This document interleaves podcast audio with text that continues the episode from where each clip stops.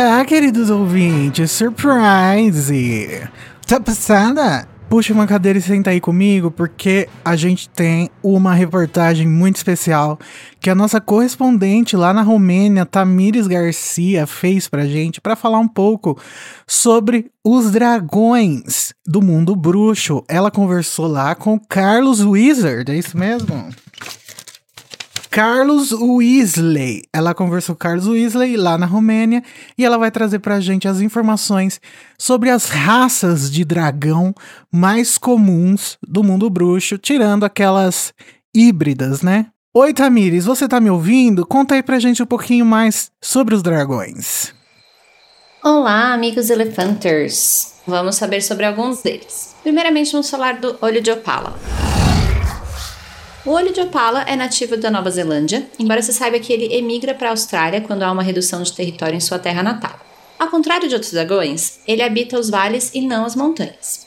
Talvez o tipo mais belo de dragão, ele tem o um porte médio, entre 2 e 3 toneladas, escamas nacaradas e olhos iridescentes, sem pupilas.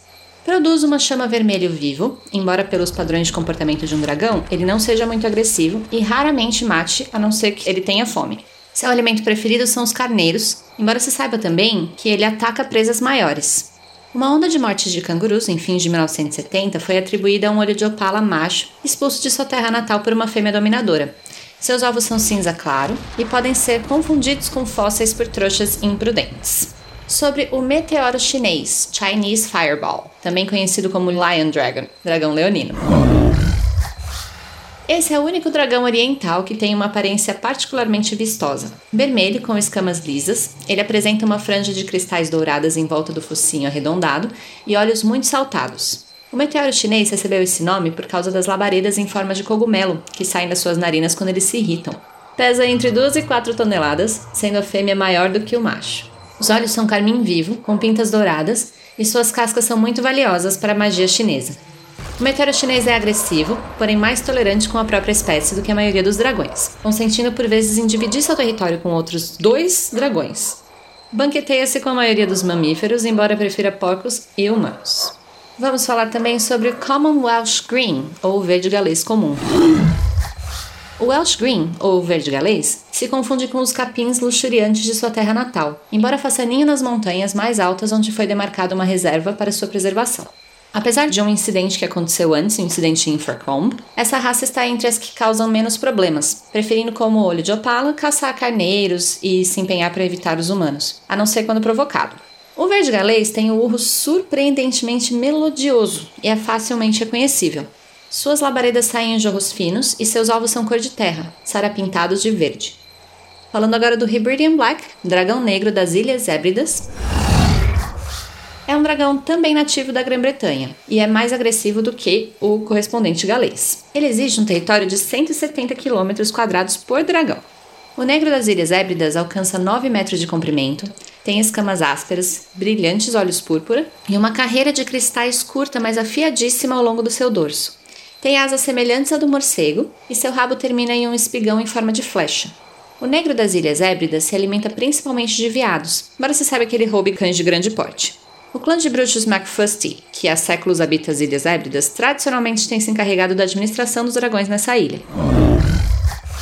Com fama de ser a mais perigosa das raças de dragão, o rabo córneo húngaro tem escamas pretas e uma aparência de lagarto. Seus olhos são amarelos, os chifres são cor de bronze, tal como os cornos que cobrem o seu rabo longo, e o alcance de 15 metros das labaredas do rabo córneo húngaro é um dos maiores que existe. Seus ovos são cor de cimento, uma casca particularmente dura, e os filhotes quebram a casca com os rabos, cujos cornos já estão muito bem desenvolvidos quando eles nascem.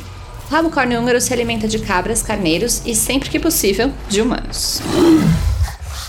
O Norwegian Ridgeback, que é o dorso cristado norueguês, lembra o rabo córneo húngaro na maioria das vezes. Mas, ao contrário dos cornos no rabo, o dorso cristado tem cristais bastante salientes e negros por todo o dorso. Ele é excepcionalmente agressivo com os de sua própria espécie. O dorso cristado é hoje em dia uma das raças mais raramente criadas. Sabe-se que ele ataca a maioria dos mamíferos terrestres de grande porte, e o que é incomum para um dragão também se alimenta de criaturas marinhas. Um relato não confirmado conta que um dorso cristado capturou um filhote de baleia nas costas da Noruega em 1802. Os ovos desse dragão são pretos e os filhotes desenvolvem a capacidade de expelir labaredas mais cedo do que o de outras raças, entre 1 e 3 meses mais ou menos. Temos também o dente de víbora peruano, Peruvian Viper Tooth, que é o menor dos dragões conhecidos e o mais veloz em voo. Com cerca de 4,5 metros e meio de comprimento apenas, ele tem escamas lisas acobreadas e marcas negras na crista. Os chifres são curtos e as presas particularmente venenosas. O dente de víbora alimenta-se sem hesitar de cabras e vacas, mas gosta tanto de humanos que a Confederação Internacional dos Bruxos foi forçada a enviar exterminadores ao Peru no final do século XIX para reduzir a população de dragões que estava crescendo com uma rapidez assustadora. Falando agora dos chifres longo romeno, Romanian Longhorns.